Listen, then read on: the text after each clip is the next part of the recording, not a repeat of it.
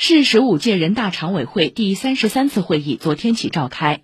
听取和审议关于检查本市贯彻实施关于促进和保障长三角生态绿色一体化发展示范区建设若干问题的决定情况的报告等。市人大常委会主任蒋卓庆主持上午的全体会议。